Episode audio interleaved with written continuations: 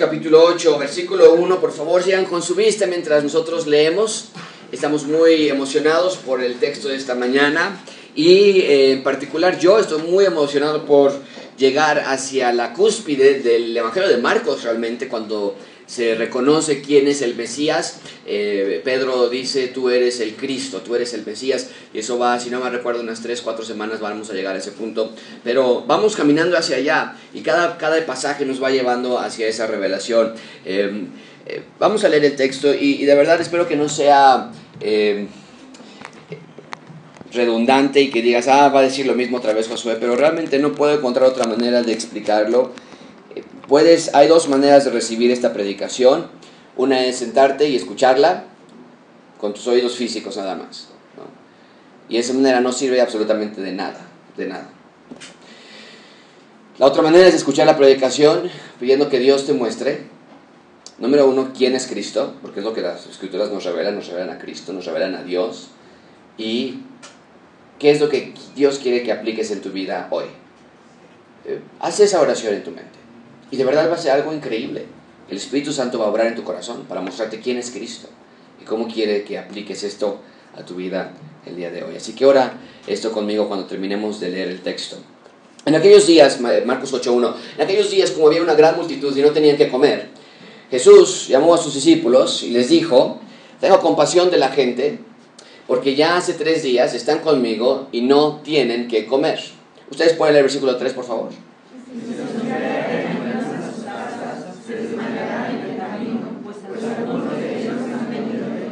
Sus discípulos le respondieron, ¿de dónde podrá alguien saciar de pan a estos aquí en el desierto?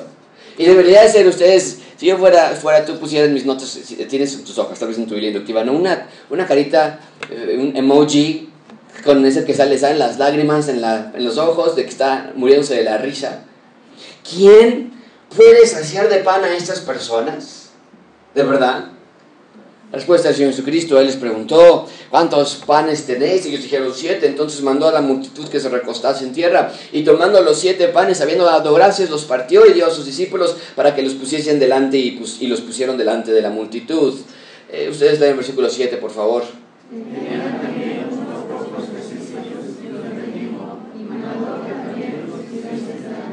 Comieron y se saciaron y recogieron de los pedazos que había sobrado siete canastas, una canasta por cada pececillo que tenían, eh, eh, eh, perdón, por cada pan que tenían, siete panes, siete canastas. Noten esa parte es muy interesante, a diferencia de la anterior, que eran doce canastas de pan que sobraron por cada discípulo. Eran los que comieron como cuatro mil y los despidió. Todos juntos leemos en voz alta versículo 10. Y luego, entrando en la barca con sus discípulos, vino a la región de Dalma Nuta. Vamos a orar y te ruego que en tu lugar hagas esta oración y le pidas a Dios sabiduría para que Él te pueda revelar quién es Él y qué es lo que quieres que Él aplique, que Él aplique a tu vida hoy. Señor, te damos gracias porque podemos una vez más, un domingo más, estar aquí y alimentarnos de tu palabra. Pero nuestras mentes no entienden, nuestras mentes se distraen fácilmente. Este libro no fue escrito por seres humanos, este libro fue escrito con un autor intelectual divino, tú. Y por lo tanto nuestra carne se resiste, nuestra mente se aburre, nuestros ojos se cansan. Pero Señor, permite que en esta mañana podamos deleitarnos en lo que tenemos frente a, a nosotros que podamos ver las maravillas de tu ley, que podamos verte a ti, no como una pintura, sino como una, una ventana que se abre y podemos apreciar el paisaje. Y no nada más apreciarlo, sino es una puerta en la que podemos entrar y sentarnos bajo de ese árbol y caminar junto a estos pastores y caminar junto a estos discípulos y que tú nos invitas a acercarnos a este texto y ver quién eres tú de una manera personal e íntima. Pero no podemos hacerlo nuestra carne no se apetece por esto, por varios factores. Uno de ellos es por nuestro pecado. Señor, peleamos con nuestra esposa esta semana, tuvimos malos pensamientos, fallamos, no oramos, no confesamos nuestros pecados, no leímos nuestras Biblias. O tal vez estamos en arrogancia, en soberbia, nos está yendo bien, tenemos dinero. O tal vez estamos en negación de tu bondad porque no nos está yendo bien, porque no tenemos dinero. Y nos llegamos a sentir desconectados. De alguna manera u otra, todo se va con la raíz de nuestro pecado. Señor, no podemos pretender que podemos ver tu rostro mientras tenemos ira en nuestros hogares. No podemos pretender ser discípulos tuyos mientras vivimos una doble vida en, en nuestras comunidades. Así que Señor, limpia nuestro corazón y que baste ese espíritu de doble vida, de doble cara, para que podamos verte y cuando te veamos podamos enamorarnos de ti. En nombre de Cristo Jesús te pedimos esto. Amén. No sé bien ni cómo, ni cuándo comenzó. Si me preguntaras no podría darte yo una fecha. Fue hace un par de meses de seguro, pero no fue algo que practiqué y que practiqué y que practiqué con él. Simplemente lo comenzó a hacer cuando yo cargaba a Sebastián y lo tenía en mis brazos y yo hacía el sonido, oh, oh, oh, oh, lo dejaba ir para atrás en su espalda y con mi otra mano ya lo estaba esperando para sostenerlo cuando llegara allí. Y le gustaba, me imagino que sentía un poco de sensación de vértigo en el estómago cuando tenía la caída libre. Y así lo hacíamos vez tras vez, a veces hasta sus ojos se cerraban por la sensación que sentía. Pero me comencé a dar cuenta que el paso de las semanas, cuando yo hacía ese sonido, oh, oh, oh, oh, ya no tenía yo que empujarlo hacia atrás, él mismo se aventaba hacia atrás comenzó a relacionar la idea del sonido con la del movimiento, tantas veces que incluso a veces sin hacer el sonido estábamos caminando, él se aventaba hacia atrás y tenía que agarrarlo rápidamente o se iba a caer. Pero eso es una conducta muy interesante en un bebé, ¿no es verdad? No sabe caminar, no sabe hablar, no puede comer solo, no sabe decir papá, pero de manera interna, sin la capacidad de evaluar el riesgo que incluye esta acción, él sabe, él tiene plena confianza de que yo lo sostendré cuando él se aviente hacia atrás. Es que no hay duda en él, porque no sabe algo diferente. Él piensa, él espera y sabe que mi mano va a estar allí detrás de él. Es confianza en mí, es fe en mí. Y me pregunto cuántos de nosotros esta mañana batallamos en el área de fe en Dios. ¿Cuántos habrá aquí que en sus vidas o en sus empleos o con sus hijos o con sus esposas o con sus finanzas están dudando de que Dios puede hacer lo que Él ha prometido? Provisión. No riqueza, no una vida de perfección, no una vida sin problemas o sin enfermedades, pero nuestro Padre Celestial nos ha prometido provisión. Provisión para nuestras necesidades, provisión de paz para nuestros problemas, provisión de, su presencia todos los días de nuestra vida, provisión de sus promesas para sostenernos, provisión de ayuda, de instrucción, de guía, de amor. Y aún así dudamos de que Dios pueda, o incluso dudamos que Dios quiera proveer nuestras necesidades. Pensamos que somos más inteligentes que Dios. Dios no sabe cómo sacarme de este problema. Dios no sabe cómo ayudarme aquí. Por eso me tengo que ayudar a mí mismo, sino quién. Leemos la palabra de Dios que nos ordena a confiar, a saber que Él está en control, que nos ama, que nos ayuda, o que pronto va a regresar y va a erradicar la muerte y el dolor que está tan presente en nuestra actualidad. Y a veces lo ignoramos abiertamente. Leemos textos como estos, por nada estéis afanosos no se afanen, sean conocidas vuestras peticiones delante de Dios en toda oración y ruego. Ok, no me afano. He aquí yo estoy con vosotros todos los días hasta el fin del mundo. El Señor es mi ayudador. No temeré, no debo temer lo que me pueda hacer el hombre. La paz os dejo, mi paz os doy. Yo no os doy como el mundo la da. No se turbe vuestro corazón. No me turbe, no me turbe mi corazón. No tenga miedo. No os afanéis de, diciendo que vamos a comer o que vamos a beber o que vamos a vestir, porque los gentiles buscan estas cosas. Yo no soy gentil, yo ya no soy fuera, yo soy parte del pueblo de Dios. Dice que no me debo de preocupar. Nuestro Padre Celestial sabe que tiene necesidad de estas cosas. Dice Apocalipsis, enjugará Dios toda lágrima de los ojos de ellos. Ya no habrá muerte, no habrá llanto, no clamor, no dolor. Las primeras cosas pasaron. Y el que estaba sentado en el trono dijo aquí, yo hago todas estas cosas nuevas. me dijo, escribe porque estas palabras son fieles y verdaderas. Tenemos textos como estos en nuestra mente, pero por nuestra naturaleza caída llegamos a sentirnos inundados en nuestros problemas. Nuestros ojos solamente ven lo inmediato, no lo que viene. Nuestras mentes solo piensan en los problemas, no en sus promesas. La decadencia crónica de nuestros cuerpos solo nos hacen pensar en la muerte, no en la vida perfecta que tendremos después de la muerte. Y entonces no vemos la realidad de las promesas de Dios. Vemos en sus palabras las promesas que nos da, pero no vemos las promesas en nuestras vidas. Tenemos ojos, pero no vemos. Tenemos oídos, pero no oímos. Dudamos de Dios, nos falta la fe. Y en un sentido muy similar, el texto que tenemos frente a nosotros hoy nos va a mostrar a un grupo de 12 hombres que a pesar de todo lo que han visto, aún no pueden creer, no pueden confiar en Cristo plenamente. Y, no es que no le amen, no es que no quieran seguirle. Pero desde, desde ya hace varias semanas Marcos deliberadamente nos ha mostrado esta faceta de los discípulos de que su fe aún no está lista para creer, aún sigue siendo desarrollada por Cristo. Pero mucha atención con esto amigos, porque eh, en esta etapa eh, de los discípulos nos puede causar un tanto de confusión a ti y a mí. Ellos hicieron, mucha atención con esto, los discípulos hicieron lo que estaba humanamente a su alcance, que era seguir a Cristo.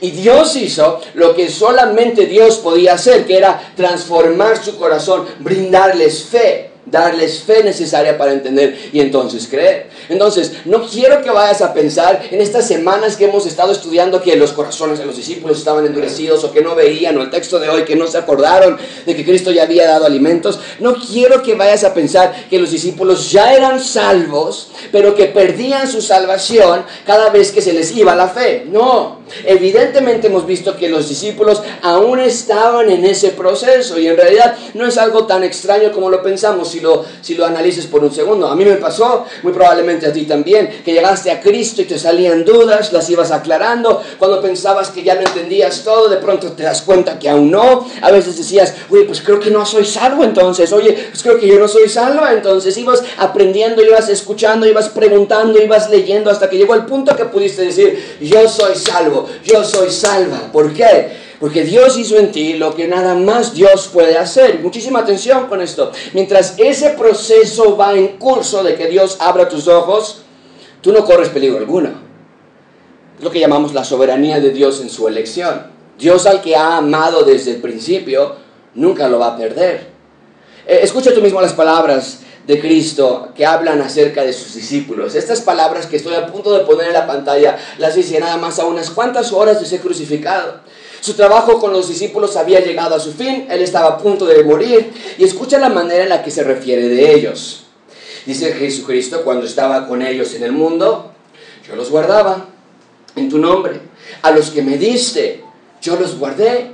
Nunca corrieron peligro alguno. Sí, había momentos en los que sus corazones estaban endurecidos y había momentos en los que parecía que decíamos, creo que no va a ser salvo jamás, nunca va a abrir su corazón, pero Cristo dice, tú me los diste primero, yo los guardé.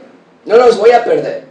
Y ninguno de ellos se perdió, excepto, desde luego, el hijo de la perdición, haciendo referencia a Judas, para que la escritura se cumpliese. En otras palabras, nota lo que dice Cristo. Los discípulos fueron dados a Cristo por Dios, estaban en sus manos, aún antes de que ellos siquiera entendieran acerca de la salvación. Entonces, no corremos peligro. Si el proceso de salvación dependiera de ti, ahí sí, preocúpate. Pero no es así. Dios al que llama también salva, siempre. Por eso, pero eso no quiere decir que no vemos la realidad de este proceso. Vemos a los discípulos dudar, vemos a los discípulos sin fe, los vemos inseguros, carnales, peleándose entre ellos. Y de hecho la siguiente semana vamos a ver que Cristo les llama la atención muy seriamente la próxima semana. Porque en su humanidad, la de los discípulos, no podían ver lo que estaba pasando. Se estaban perdiendo del evento más grande en la historia de la humanidad, la inauguración del reino de Dios, que finalmente había llegado. El rey de reyes, señor de señores, el Mesías profetizado por Isaías, estaba aquí y con cada obra milagrosa, con cada sanidad, con cada control sobre la creación, Cristo estaba demostrando, yo soy el Mesías, el rey de Israel. Precisamente ese es el punto principal de este sermón. Dios quiere que veas el poder creativo de Cristo. El creativo no imagina su imaginación, sino el poder de crear de Cristo. Revela su identidad como el Mesías, creador de todo. Y el hecho de que estés aquí esta mañana, amigo, amiga, y de que estés siendo expuesto a la vida de Cristo, es para que te des cuenta que la identidad de Cristo no solo es la de un profeta, o la de un maestro, o la de un líder, sino que, el Mesí, que, que la identidad de Cristo es la de el Mesías que Isaías profetizó más de 400 años antes. Escucha lo que dijo Isaías y piensa si no es obvio lo que tenemos frente a nosotros. Isaías dice que el siervo de Dios iba a ser despreciado y desechado entre los hombres.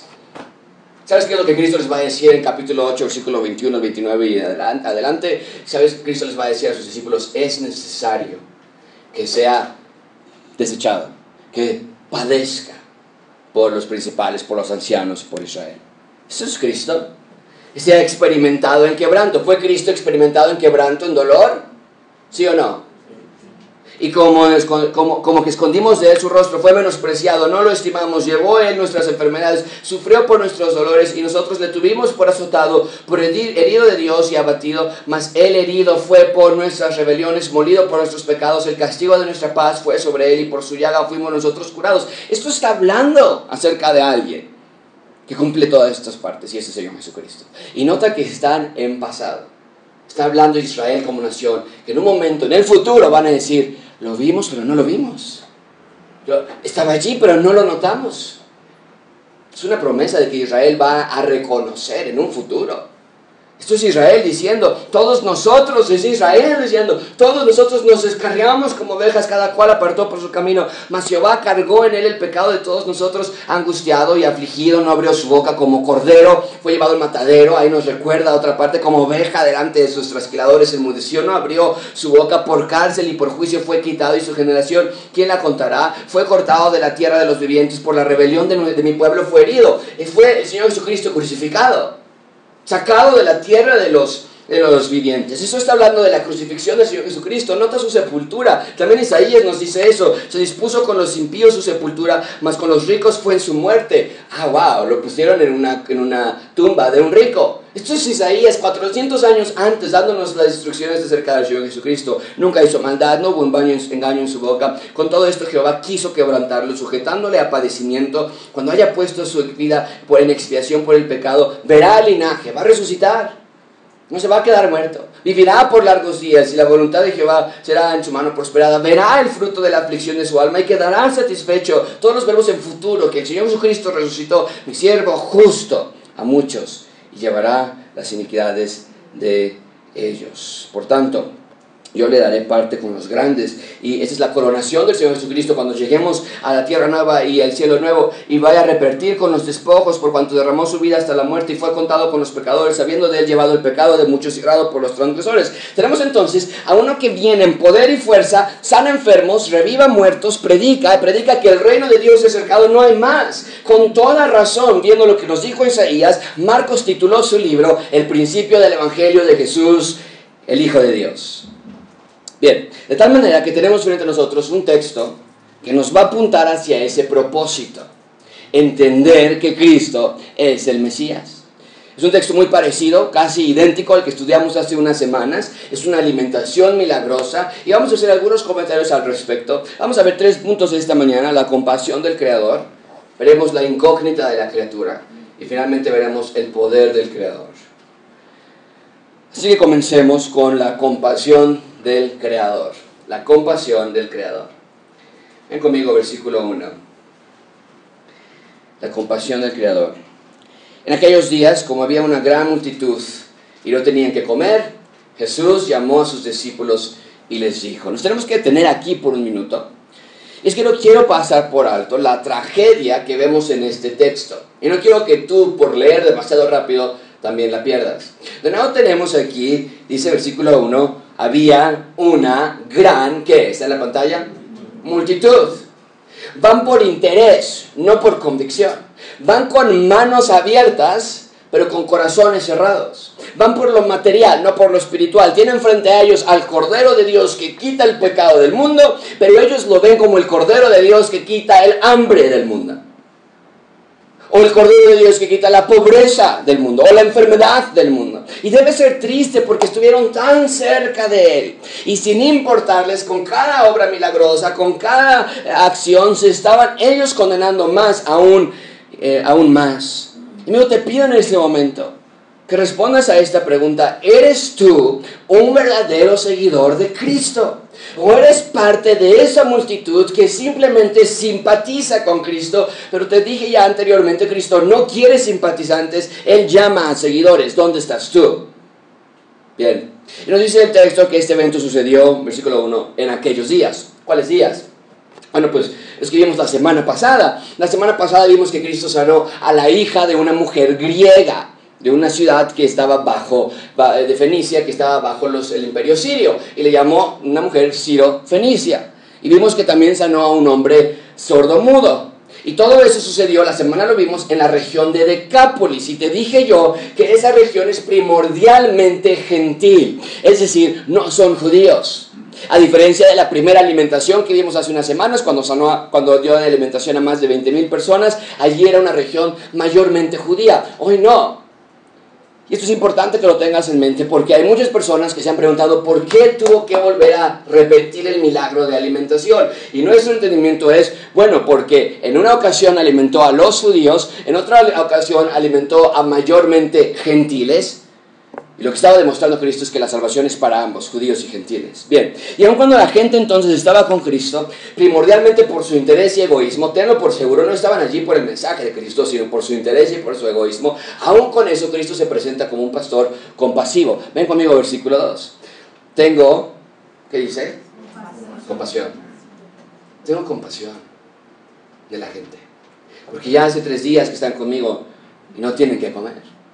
Bien, como ya lo dije, este evento es casi idéntico al de Marcos 6, lo vimos hace unas semanas, pero aquí hay una diferencia más. Y puedes ir tú anotando en tus hojas para hacer una diferencia, una lista de diferencias. Vemos que la primera fue que fue en una región judía, una diferencia entre la alimentación primera y ahora es que es una región gentil. Aquí hay otra diferencia más. Nos dice el texto que las personas llevaban a Cristo siguiéndole tres días, a diferencia de la primera vez que nada más habían llegado esa misma tarde. Pero el hecho que llevaban tres días con él hacía esta alimentación más preocupante, más urgente, más crítica que la primera. Porque no quiere decir que no habían comido por tres días, evidentemente no, pero sí habla de la distancia que ya habían viajado para estar con Cristo y estaban ahora a tres días de distancia de sus aldeas originales o de donde habían llegado. Y veo una similitud aquí eh, cuando estaba estudiando este texto con la, el profeta Jonás, ¿no es verdad? Tú recuerdas que Jonás tenía que ir a predicar arrepentimiento a la ciudad de Nínive y Jonás nos dice que según él tomaba tres días de camino y veo una gran similitud entre este profeta y el Señor Jesucristo. Y aquí tenemos también a un profeta, el Señor Jesucristo es el profeta de todos los profetas que lleva tres días predicando arrepentimiento de pecados junto con eh, en una ciudad gentil, como Nínive también era una ciudad gentil, no eran judíos. Pero el punto entonces es que veo que siente compasión por la gente que está con él, específicamente dice el texto, porque le da compasión de que no tienen que comer. Y esto nos habla del cuidado del Creador que tiene con su creación, nos habla de su amor y de su compasión y de su gracia y de su misericordia, que no nos da lo que merecemos, sino que nos da lo que no nos merecemos. Y las escrituras nos dicen que cada vez que sale el sol o cada vez que llueve es un acto de gracia sobre toda la humanidad, creyentes o incrédulos por igual. Y lo vemos aquí también, Cristo sabía de sus necesidades y tuvo compasión de ellos. Y lo sigue haciendo hasta nuestros días, amigos. Tal vez piensas que no es así, pero te voy a decir una cosa. Dios sabe lo que te pasó esta semana. Dios sabe de tus problemas. Dios sabe de tus dificultades, de tus situaciones. Y no nada más sabe de ellos, sino que constantemente está obrando en tu vida. Y a veces no sabemos por qué Dios permite algo en nuestras vidas. Pero que no tengas la, menor duda de que si eres un creyente verdadero, todo lo que Dios permite en tu vida es para tu bien, de alguna manera u otra. Entonces, vemos en el texto, no hay que comer y Cristo tiene compasión de estas masas. Ve versículo 3 conmigo, y si los envío a sus, en ayunas a sus casas, se desmayarán algunos, pues algunos de ellos han venido de lejos. Estaban entre la espada y la pared, estaban lejos de casa, sin alimento y sin lugar donde comprarlo. Eso me recuerda, esto no lo tenía en notas, pero esto me recuerda a otra historia donde también había personas que estaban entre la espada y la pared. En su espalda tenía un ejército que los estaba persiguiendo y en el frente tenían un océano que no los dejaba pasar. ¿Se acuerdan de esa historia? El éxodo de Israel. Estaban entre la espada y la pared. ¿Qué hacemos? Se necesitaban una liberación divina. Y entonces Dios, por medio de Moisés, abre el mar rojo. Y es lo que vemos aquí. Un tanto parecido a la otra alimentación, pero en cierto sentido este episodio es aún más crítico que el anterior porque Cristo parece indicarnos que si los despide en ese momento, algunos no iban a llegar vivos a sus, a sus hogares. Bien, ahí tenemos entonces la compasión del Creador, porque Cristo se compadece de ellos, su corazón se rompe al verles sin alimento, sin protección, sabiendo que no podían regresar a sus casas. En segundo lugar, veo conmigo la incógnita de la criatura. La incógnita de la criatura. Versículo 4.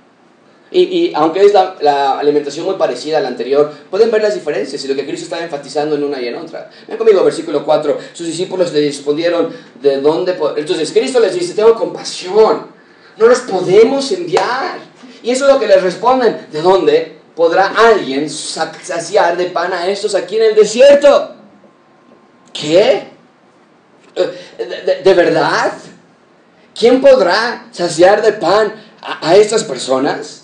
Eh, la idea es esta, amigos. Los discípulos están diciendo, ¿quiere Jesús que les demos de comer? ¿Alguien, Felipe, conoces a alguien? Pedro, ¿con, alguien, alguien no, te suena que pueda alimentar a personas de la nada? ¿Alguien sabrá de algún individuo que lo pueda hacer? ¿Alguien tendrá algún contacto por ahí? ¿Qué van a hacer los discípulos? Dicen, bueno, ok, quieren que los sanemos, quieren que les hacíamos de pan, ok, bueno, alguien que alimente de la nada, búscalo en Google. Búscale ahí, alguien que alimente de la nada. A ver, vamos a, llamar a unos contactos que tengo por ahí. Vamos a checar en la sección amarilla. Mm, eh, no, no, no, no, nadie. No tenemos a nadie. No tenemos a nadie que pueda saciar de pan a esas personas. Si nosotros quisiéramos decir, ¿qué nos recuerdan lo que pasó la última vez? ¿Qué no recuerdas que Cristo apareció comida de la nada? ¿Cómo que quién podrá? ¿Cómo que si alguien lo puede hacer? El Creador puede hacerlo. Ya lo ha demostrado, pero ese es el punto, amigos. Quiero que ustedes vean esa ceguera tan severa y tan pesada. Ellos no pueden ver. Sus lentes aún están sucios, están borrosos, ven mal, sí ven a Cristo allí, pero no pueden ver la revelación completa aún. Cristo sigue revelándoseles a ellos con cada acto de poder y en cada acto de creación, pero no entienden, por lo menos no, no entienden aún. Y sabemos que van a entender, porque Cristo nunca echa nada a perder. Amigo, la obra que Dios comienza en la vida de alguien para salvarla, siempre la termina. Entonces, sabemos que van a entender. Eh, tú y yo podemos ver el final de la historia y sabemos que cada uno de estos hombres se van a convertir en predicadores y en plantadores de iglesia y en pastores y en misioneros y eventualmente en mártires. Cada uno de ellos, con excepción de Judas Iscariote, va a morir por la causa del Evangelio, pero aún no. Aún vemos que sus corazones siguen endurecidos, lo vemos porque así Marcos nos lo hace ver. ¿Está tu corazón endurecido también? Sería mi pregunta para ti esta mañana. Mucha atención con esto, amigo. La manera más eficaz de que sepas si tu corazón está endurecido o no es que ves, pero no ves. La manera, si, de verdad estás poniendo atención esta mañana y tú quieres decir, bueno, ¿y qué tal si mi corazón está endurecido también? ¿Qué tal si yo estoy aquí, veo, pero... Esta es la manera más sencilla. Ves, pero no ves. Ves en las escrituras, que murmurar de otros hermanos, que criticar a las personas de la iglesia, que juzgar a las personas, que hablar mal de ellas, que burlarte de las personas, que lastimar a tus empleados, que insultar a tus hijos, o ver pornografía, o tener relaciones antes del matrimonio, o tener ídolos en tu corazón. Ves que todo eso es abominable en las escrituras, pero no lo ves. Lo sigues haciendo. Eso es un corazón endurecido. No es exactamente lo que vemos aquí. Vieron a Cristo aparecer comida de la nada y alimentar a más de 20 mil personas. Lo vieron, ellos repartieron la comida, ellos recogieron los sobrantes. Pero cuando la necesidad de alimentar a masa se vuelve a presentar, se preguntan entre ellos, ¿quién podrá hacer algo así? Se pusieron a buscar en Google quién puede aparecer comida de la nada. Se pusieron a gritar en las multitudes, ¿alguien tendrá algún conocido? Que nos ayude a aparecer comida de la nada. Alguien por ahí, si conocen a alguien, por favor díganos. Pero nosotros hacemos lo mismo exactamente. Ante problemas, ante dificultades, ante pruebas, vamos gritando en las calles, alguien, alguien que me pueda ayudar. Alguien que pueda curar mi corazón. Alguien que provea para mi familia. Santander, oye, mi familia, por favor. Oye, Vancomer, Vancomer, por favor, pero está rápido. Alguien, alguien conocerá a quien pueda cambiar a mi esposa o quien pueda cambiar a mis hijos. Alguien que me pueda cambiar a mí. Y vamos con doctores, y vamos con medicinas, y vamos con amigos. Ya no puedo esperar para que sea fin de semana, pensamos. A la fiesta, con los amigos, al alcohol. Eso va a llenar mi vacío porque no se me ocurre qué más lo pueda hacer. ¿Hay problemas entre nosotros? ¿Hay roces? Hay malentendidos en la iglesia, somos seres humanos después de todo, y pensamos, ¿quién me puede ayudar con este resentimiento que tengo por esa persona o por esta persona? ¿Quién me puede curar este odio que tengo contra mi papá o contra mi esposo? Incluso aquí en la iglesia, ese día ya no me cae bien, me cae re gordo, por payaso, por payasa. Mira, prefiero ser honesto y ser grosero que aparentar que me caes bien. No, es que míralo nada más, cómo se, mírala de allá, cómo se viste, mira cómo viene. Ay, no, no, no. ¿Con quién puedo ir para que se me quite todo esto? Ah, ya sé, con mi comadre. Con mi compadre, para desahogarme con ellos. Porque no conozco a alguien más. Vamos a murmurar, vamos a criticar, vamos a juzgar, vamos a hablar mal del hijo, vamos a hablar mal de amigo, de mi esposo, de mi hermano, de aquí en la iglesia. amigos, es triste, es caóticamente abominable que ante problemas vayamos a pedir prestado, vayamos a empeñar, vayamos con los amigos, vayamos a terapias, al misticismo, a las filosofías orientales, o a la religión, o al mismo pecado, antes que vayamos con el Creador. ¡Wow! ¡Qué manera de despreciar! Al Dios que estaba parando, parado frente a ellos, los discípulos diciendo, ¿quién podrá? ¿Qué les contesta Cristo? Ven conmigo, versículo 5. Les preguntó, ¿cuántos panes tienen? Ellos dijeron siete. Aquí una diferencia más entre ambas alimentaciones. Márcale en tu Biblia. En el capítulo 6 tenían cinco panes, dos peces. Aquí en el texto nos dice que tenían siete panes. En unos minutos va a agregar que tienen unos peces, no nos dicen cuántos. Pero el punto es este, amigos. Pon mucha atención con esto. Ese día, los discípulos recibieron mayor cantidad de compasión que las multitudes.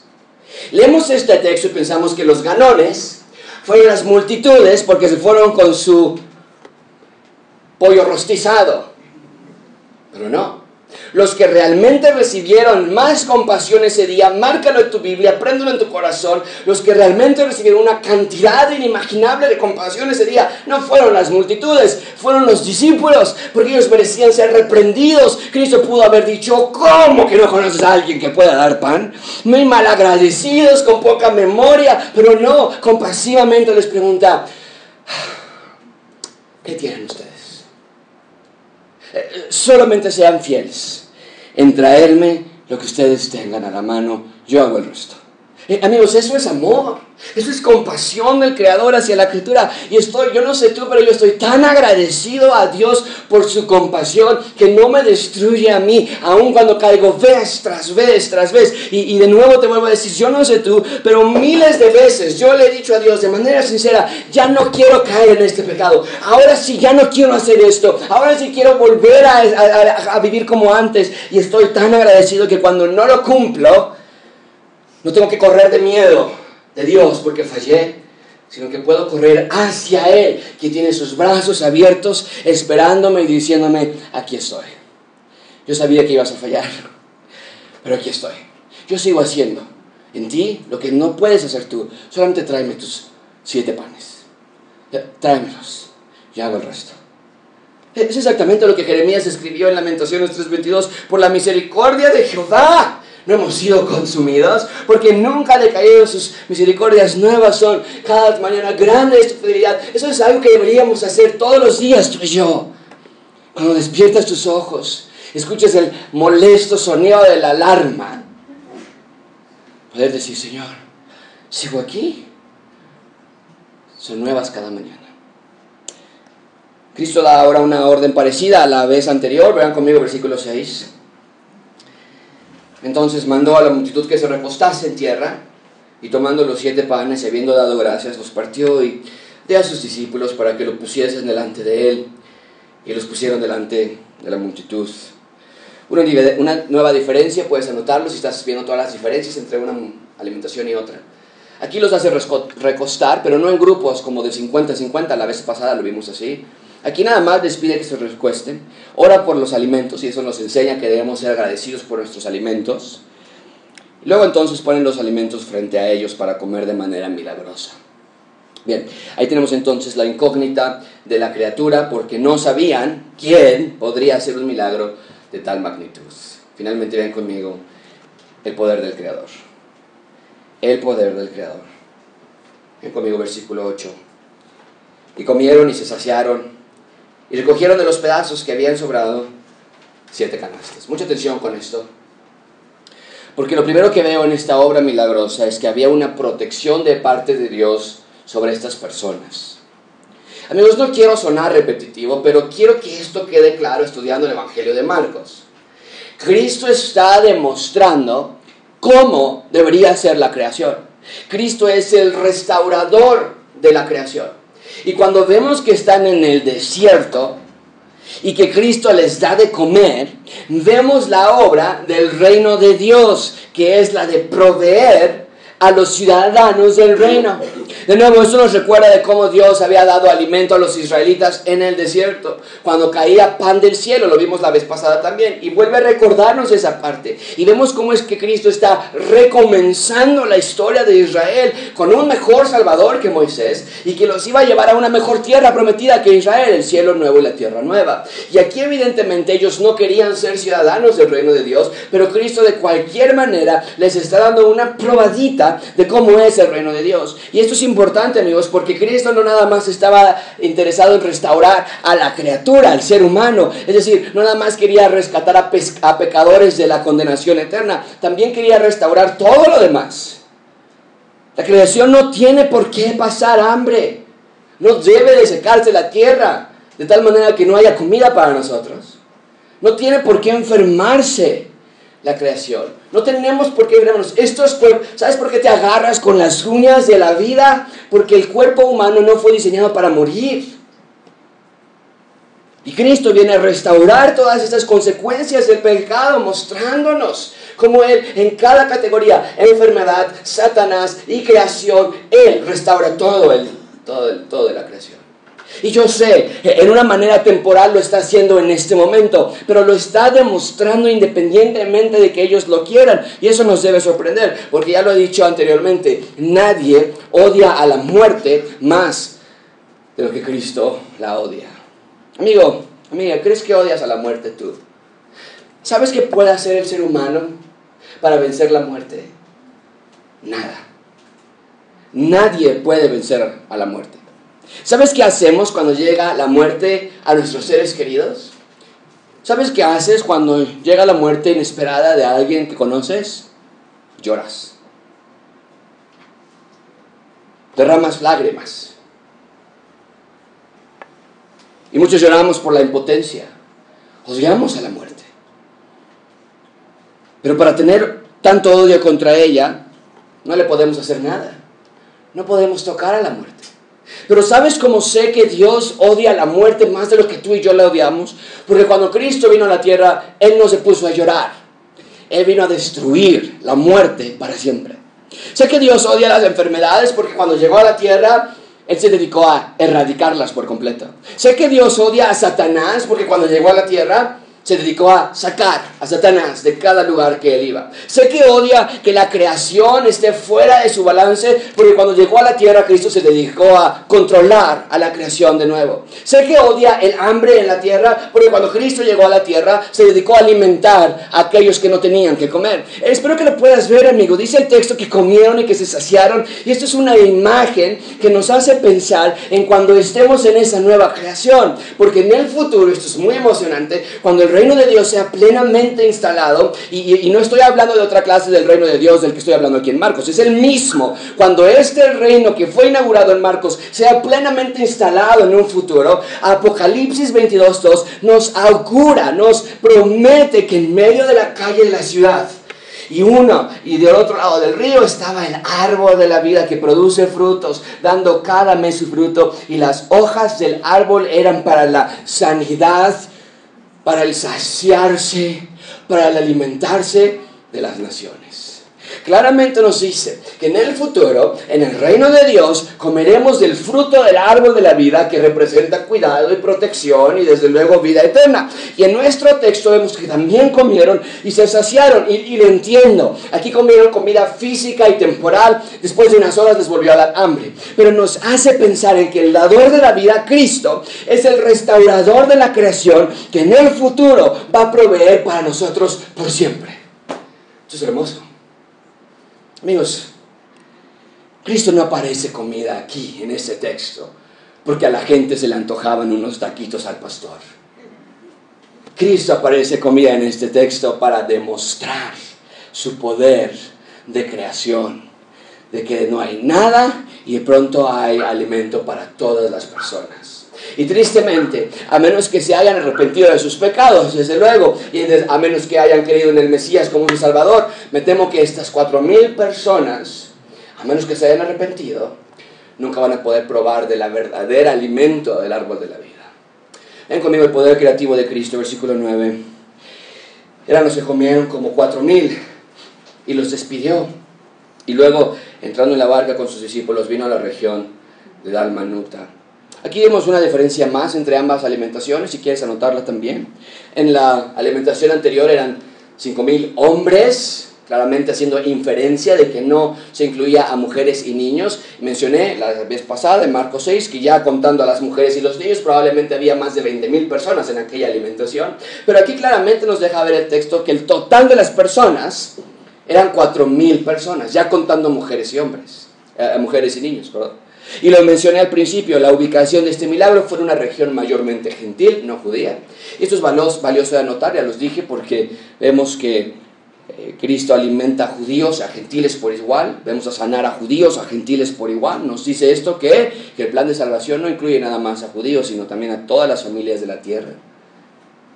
Y cuando vemos que Cristo trajo bendición a todas las familias de la tierra, piensa en esa frase. Entonces tenemos que recordar que Dios le había hecho una promesa a Abraham, miles de años antes de este acontecimiento, que Dios había prometido que de la semiente de Abraham, de la familia de Abraham, iba a venir uno en el cual todas las familias de la tierra serían bendecidas. Y cuando leemos que en efecto está aquí Cristo, un descendiente de la familia de Abraham, miles, miles de años antes, llegando al mundo para cambiar la historia de la humanidad, entonces no podemos más que sonreír, recordar que Dios siempre estuvo en control. El poder creativo de Dios fue usado para mostrar a todos los presentes, a ti y a mí, que Cristo en efecto es el Mesías por el cual la bendición llega a todas las familias de la tierra. ¿Cómo podemos concluir este sermón? Bueno, Cristo lo hizo una vez más. Con Israel en el desierto, Cristo apareció comida de la nada para proveerles y cuidarles, tal como lo había hecho en el Antiguo Testamento cuando el pan descendía del cielo era para su alimento. Aquí también tenemos al mismo Dios una vez más dando alimento. Y ya lo había dicho unas semanas, hace, eh, hace unas semanas, tal vez incluso hasta meses, los discípulos dudaron de que se pudiera volver a repetir este milagro, tal vez genuinamente porque no querían molestar a su maestro. Decían, ¿cómo vamos a alimentar a tantas personas? No queremos abusar de ti, Cristo. Tal vez lo hacían por allí. Tal vez pensaron que no, esa vez alimentó a 25 mil, pero eran demasiados, fue algo extraordinario. Aquí nada más son 4 mil, de verdad no podemos darles. No sabemos por qué, qué había en su mente, pero cualquiera que haya sido el motivo, pensaron que tenían que conseguir a, alguien que les pudiera ayudar. Amigo, amiga, gracia abundante, no hagas lo mismo. No dudes del poder de Dios, porque el mismo Dios que creó todo en Génesis 1, el mismo Dios que creó alimento para más de 20 mil personas en Marcos 6, es el mismo Dios que creó alimento para 4 mil personas en Marcos 8, y es el mismo Dios que está contigo. Y si Dios tiene cuidado de las aves, también Dios habrá de cuidar de ti. Amigo, en este texto Dios quiere que veas que el poder creativo de Cristo revela su identidad como el Mesías, creador de todo. Así que no huyas más. No te escondas más, no desobedezcas más, no estás escuchando una fábula, no se te está presentando al payaso lagrimita, no se te está invitando a creer en un buen hombre. Este es Jesucristo, señores y señoras, el Mesías, el Hijo de Dios, Dios hecho carne. Así que ten temor de Dios y vive en sumisión a su palabra, ten amor a Dios y vive en una relación cercana con Él. Oremos. Señor, te damos gracias por este texto en el que vemos tu poder desplegado a las masas una vez más. Pero antes de que nos sorprendamos, ¿cómo puede ser que los discípulos no se acordaron? ¿Qué les pasa? ¿Qué estaban pensando? Señor, que tu Espíritu Santo nos recuerde a nosotros cómo nosotros hacemos exactamente lo mismo. Que tu Espíritu Santo esté obrando y que nos esté recordando cómo es que nosotros vez tras vez corremos a alguien más ¿Cómo es que vez tras vez pedimos a alguien más? Porque pensamos, ¿quién podrá saciarnos de pan? ¿Quién podrá saciarnos de salud? ¿Quién podrá saciarnos de felicidad? E ignoramos la presencia, casi de manera diabólica, ignoramos la presencia de Dios en nuestras vidas. Señor, que no seamos así ya más. Que tu Espíritu nos recuerde cuando llega un problema en nuestras vidas, un problema de enfermedad, un problema de salud, un problema relacional con nuestros hijos, con nuestras esposas, en el trabajo o aquí en la iglesia, que recordemos que solamente tú tienes palabras de vida eterna y que nos sometamos a tu voluntad en obediencia a ti. Que seamos una iglesia viva, una iglesia que confía en Cristo, que confía y que se deleita en que tú provees para nuestras necesidades. En nombre de Cristo Jesús te lo pedimos.